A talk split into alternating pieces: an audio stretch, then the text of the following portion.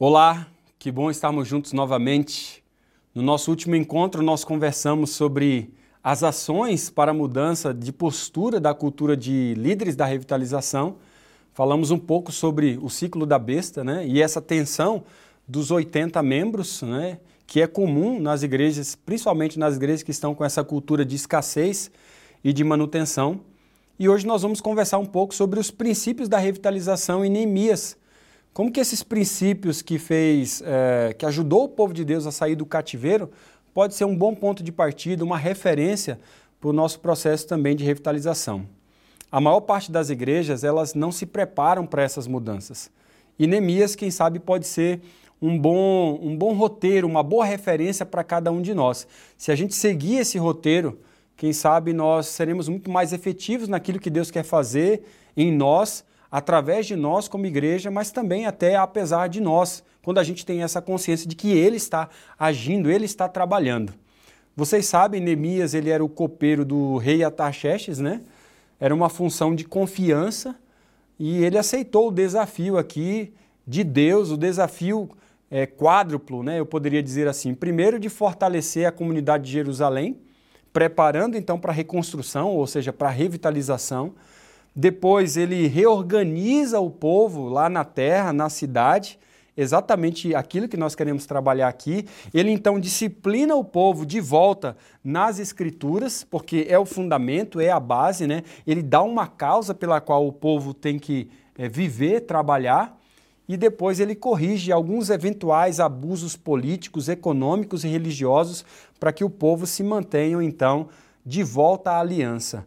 É tão interessante esse, esse, esse trabalho de reconstrução, esse trabalho de revitalização do povo de Israel, que isso nos dá uma boa referência de algumas coisas que você vai encontrar no próprio livro de Neemias. Quando você pega o livro de Neemias, você vai perceber que ele está dividido exatamente dentro dessa lógica de revitalização do povo de Deus.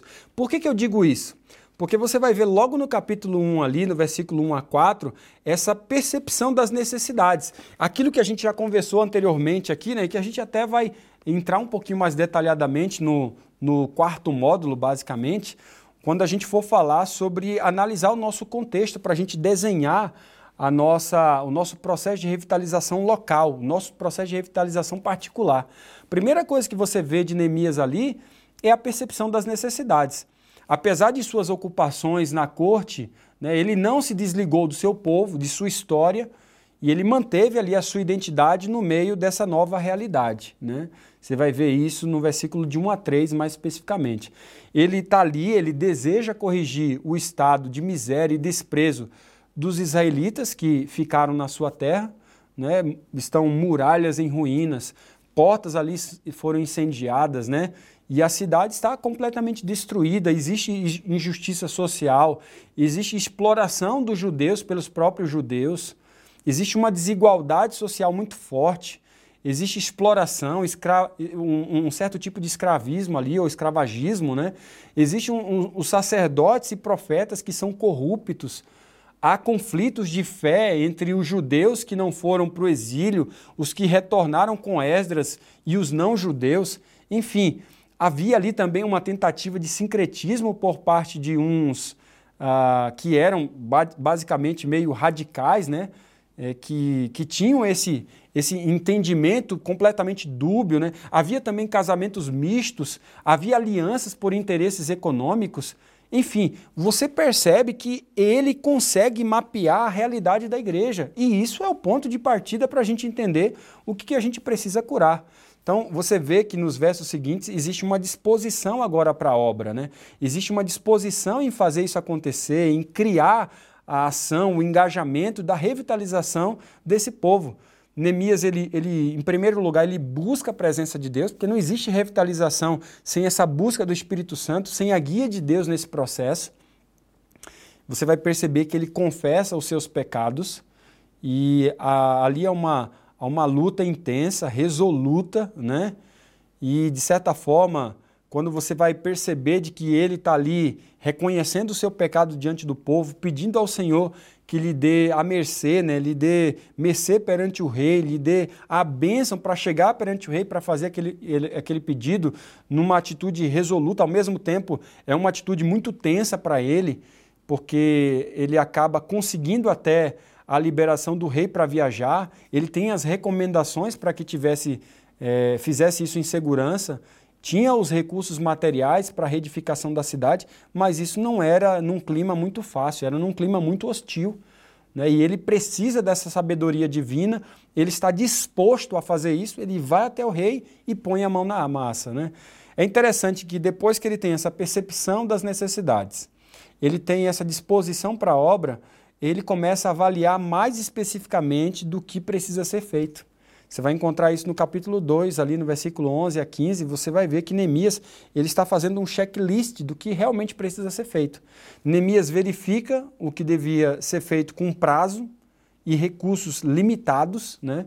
precisa saber exatamente o que há de ser executado para conseguir realizar sua obra, e ele chega em Jerusalém, né, ali basicamente sem um projeto, sem saber o que é que deveria fazer, mas, acima de tudo, com um reconhecimento do terreno, para verificar a extensão da obra que tinha que ele realizar, cada etapa que ele tinha que trabalhar que precisava ser cuidadosamente definida.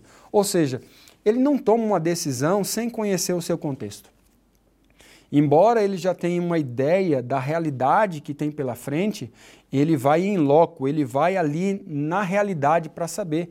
Você só pode realmente entrar dentro do processo de revitalização quando você está ali em loco. No, ah, esse curso aqui online é para abrir a sua cabeça para essas realidades, é para criar consciência em você, para você, em loco, no seu contexto, realmente desenvolver ah, as mudanças necessárias. O que você está vendo aqui é que ele está realmente é, se munindo de informações, de contextos para fazer aquilo que precisa ser feito. E uma coisa que você vai ver logo de cara é que Neemias não desanima apesar das dificuldades. E não são poucas, não. São muitas. Neemias ele circunda a cidade à noite, ele, ele examina os escombros ali para olhar uh, para ele, o, que, que, o que, que ele sabia que deveria ter sido, o que, que aconteceu, como que deve projetar a mudança. Né? Ele olha, consegue imaginar o que, que deveria ser, ele tem essa imaginação para projetar um futuro diferente. Ele identifica cada lugar ali da cidade de Jerusalém, ele identifica pelo seu nome, inclusive, o seu nome antigo, sem perder a história, sem perder essa disposição para deixar que Jerusalém virasse apenas uma história esquecida. Pelo contrário, ele tem um conhecimento muito forte, é um conhecimento que ajuda Neemias a ter uma atitude eficaz. Porque conhecimento sem ação não resolve problema nenhum. Né? E eu vejo que muita gente aí conhece tudo sobre plantação, revitalização de igreja, mas não planta e não revitaliza. Bem, conhecimento, repito, conhecimento sem ação não resolve problema nenhum.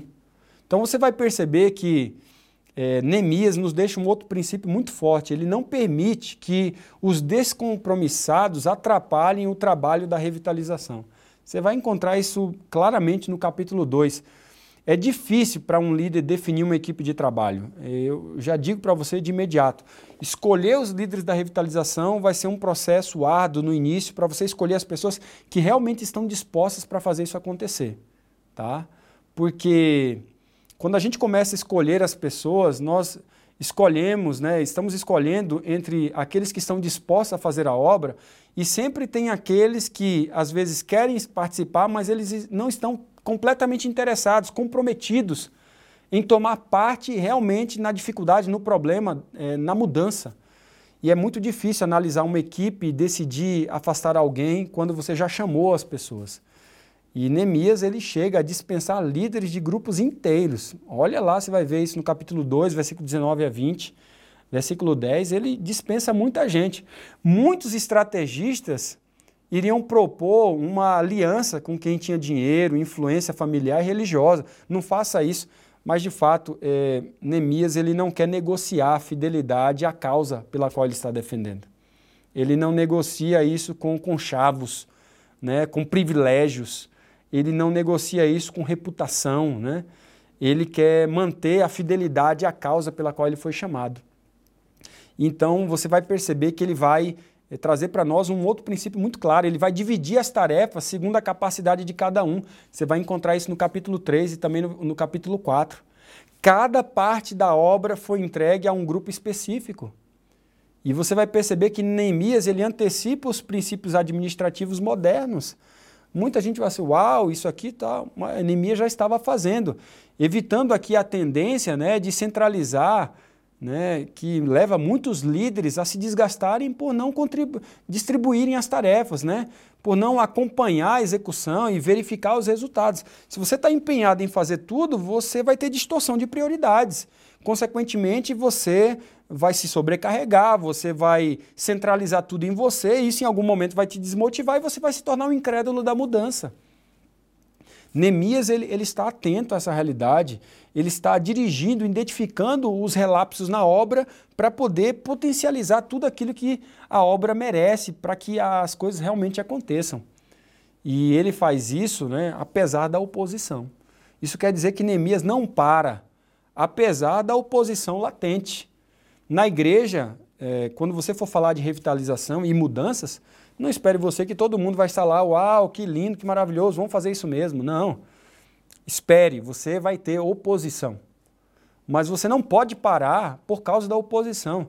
Na igreja, muito atrapalha quem nada faz. Há mais especialistas em detectar falhas do que em dar sugestões. Os descompromissados, eles poderão se tornar opositores e, finalmente, inimigos que ameaçam a, a cabeça, né? ameaçam a liderança. É, no caso aqui, Neemias, que não foge da batalha porque sabe que quem está fazendo a obra é o Senhor dos Exércitos. Não é? A gente tem uma frase que a gente diz no plantador que aquilo que você permite é aquilo que você promove.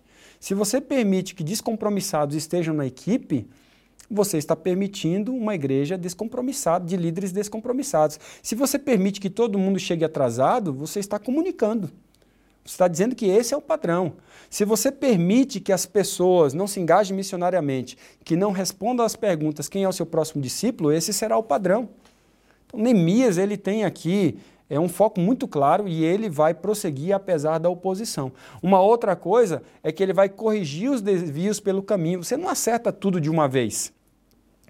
Mesmo esse processo da revitalização chega para você online agora depois de muitos erros e acertos para a gente chegar nessa maturação, para ver onde a, gente, onde a gente pecou e onde a gente precisa corrigir para chegarmos até aqui.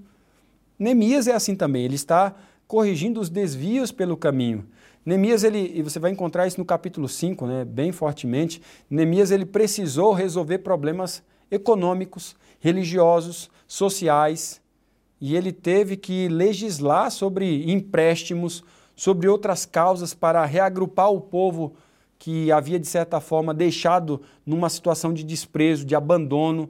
Né? E ele ordena até o fim de casamentos com os povos circunvizinhos. É muita coragem.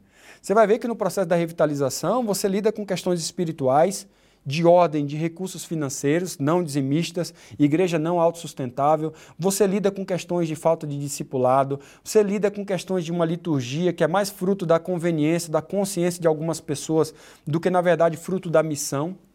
Você vai perceber que você vai ter que lidar com estrutura local pesada, que tem um monte de departamento que não acontece nada e que você poderia enxugar para que as coisas acontecessem de uma maneira muito mais rápida, onde você não precisaria ter tanta gente na comissão, mas que poderia ter uma comissão muito mais sucinta, com, com resultados ou mesmo decisões muito mais ágeis. É isso que você vai ver em Neemias. E por último, não menos importante, talvez o mais importante, você vai ver um homem que confia inteiramente em Deus. Né? Eu, eu apelo aos líderes, né? confiem de que Deus está à frente do processo da revitalização. Neemias ele entrega-se totalmente nas mãos de Deus, pois ele tem, Deus ele tem em todas as suas mãos todo o poder, né? todo o conhecimento. E se a gente se entrega a Deus, ele vai conduzir as coisas. Porque ele sopra como quer, quando quer e aonde quer. Deus que conduz, como diz lá em Provérbios, né? os homens podem fazer muitos planos, mas a resposta certa sempre vem do Senhor. Né? E, e, e Neemias ele faz, é, por, por claro aqui, né, por saber que a obra que está realizando é Deus, não é ele. Né? Mesmo sem todos os recursos, ele sabia que Deus ele não deixaria nada faltar para que a sua obra fosse completada. Eu gostaria de terminar esse módulo dando para você essa certeza, essa segurança, de que se você estiver no processo da revitalização dessa igreja, confie de que Deus está à frente de todas as coisas. Confie de que todo esse modo que nós conversamos para tentar clarificar, despertar a necessidade de um contexto de revitalização, é Deus mexendo no seu coração, no coração da sua igreja, para uma tarefa que não vai ser fácil, que vai ter oposição. Mas lembre-se, Deus está à frente. Deus é o condutor de tudo isso. Sabe, o próximo módulo nós vamos entender mais claramente como Jesus revitalizou o movimento como Jesus revitalizou a religião da sua época, porque agora que nós já temos consciência dessa revitalização, vamos encontrar a referência. A referência está no modelo. A referência está em Jesus, é Ele que nos dá a base para a gente entender o processo da revitalização. E nesse próximo módulo, no módulo 3, nós vamos entender como Jesus revitalizou a religião da sua época e como que esse movimento ele teve um crescimento hiperbólico. Exatamente o crescimento que nós desejamos para a sua igreja. Bem, isso fica para a nossa próxima aula, no próximo módulo, e eu espero te encontrar lá. Um grande abraço e até breve.